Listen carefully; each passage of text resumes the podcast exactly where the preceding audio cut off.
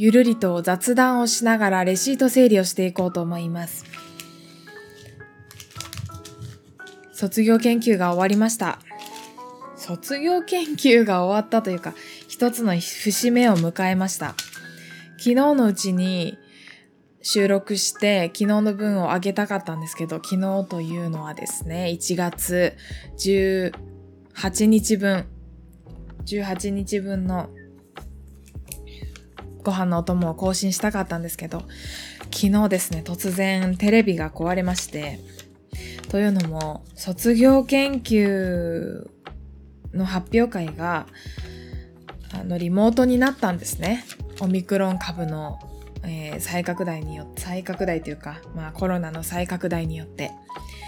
それで、自宅から発表することになりまして、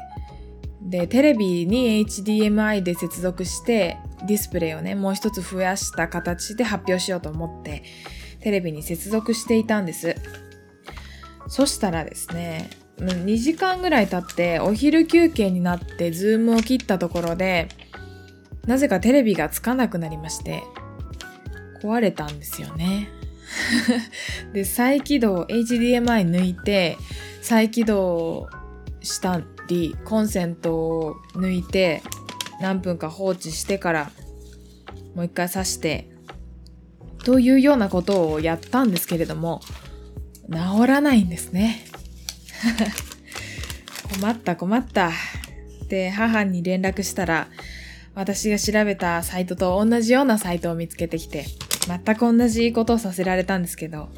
それもやったなと思いながらもう一回やっても治らなくてですね。全く治んなかったですね。困った困った。で、まあ、修理をお家に呼ぶことになりそうです。切ない。切ないですね。それでは、ただいま、レシートを日付順に並べておりまして、で、最近は、あの、マンスリーの手帳無印の100円で売ってるマンスリーの手帳に日ごとにあの出費をメモしていって管理するという方法をとっておりましてそうするとお金を使わなかった日というのが出てくるんですがそこに可愛いシールを貼ることがもう趣味みたいな感じになっておりますね。可愛いシール貼るためにお金を使わないように使わないようにという気持ちで 節約大事ですからね。1月3日だ。えー、っと今回のレシート整理で面白いことというのがあってそれはレシートの内容なんです。私、食生活に最近気をつけていて、お菓子を全然買わなくなったんです。代わりに果物とかナッツとか、チーズとか、そういった出費に変わったと思うんですね。で、それを自分で確認しながら、ただいま、レシートをこう記録していこうというふうなことをしておりまして、で、意外とないぞ、レシートが。それはそれでいいんですけどね。メニューの2400円分クーポンプレゼント。なるほど。取っとくか？一応取っとくか 取っとくか。えー、っと、最近興味があることというのがいくつかありまして、一つに研究ノートの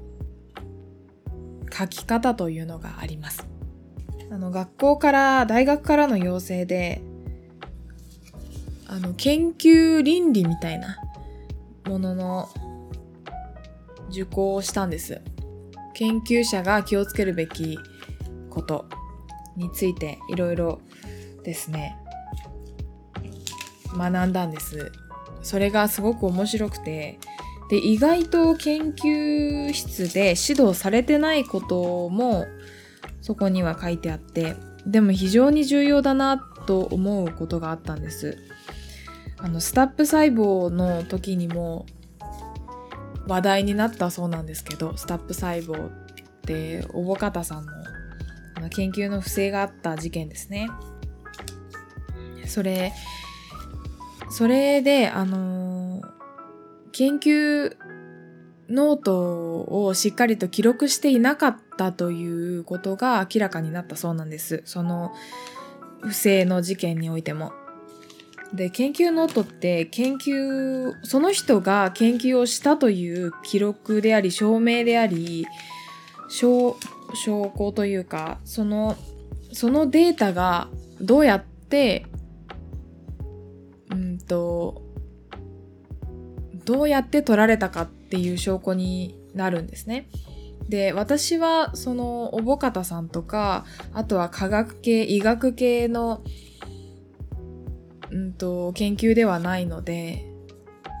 例えば、この試薬をこういう温度条件で使って何分反応させてみたいなことを書く必要はないんですよね。パソコンであの条件を変えて計算させて結果を求めているわけなので。だけれども卒業研究をしている間にいくつかこう悩むことがあったんですね。というのはその計算させた計算結果の名前の付け方とかあとはどの条件をどの計算にしたんだっけとかっていうことの管理がちゃんとしなきゃなって思うことが何個かそのタイミングタイミングによってあったんです。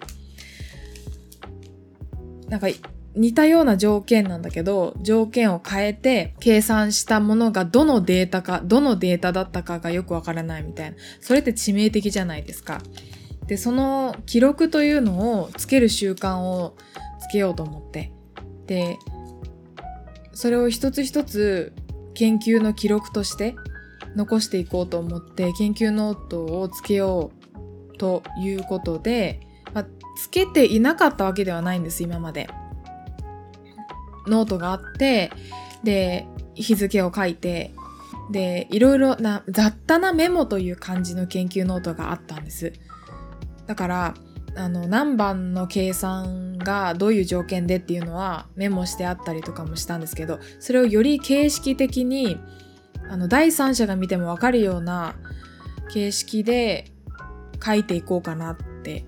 第三者が見て分かるってことは書いた自分だったら絶対に分かるじゃないですか。で時々こう雑多なメモだと書いた自分でもん？どういう意味だったっけ？みたいな時があるんですよね。でそれを避けたいので研究ノートをつけるということに今すごくこう、まあ、どういうふうにするのが適切なのかなという面もありますしそうですねデータの管理の仕方とか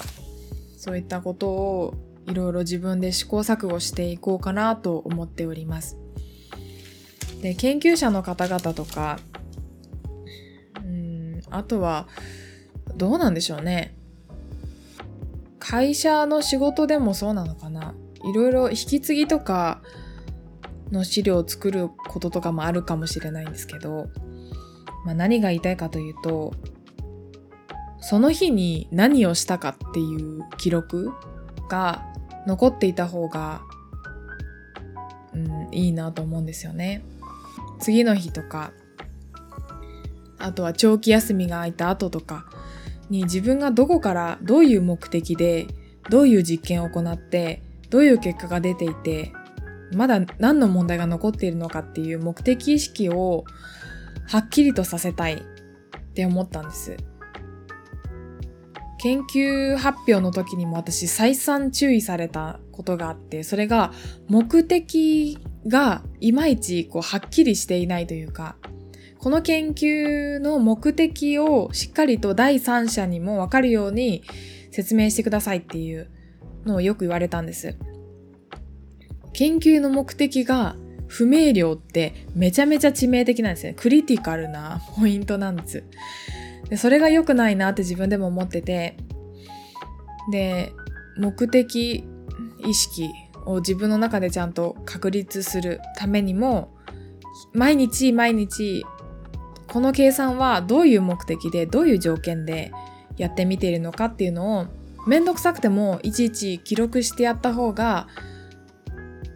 そのノートを見返した時に新しい気づきがあったりするんじゃないかなと思ってで研究ノートをつけようと思っています。で研究ノートの付け方ちょっと全然レシート整理の手が止まってるな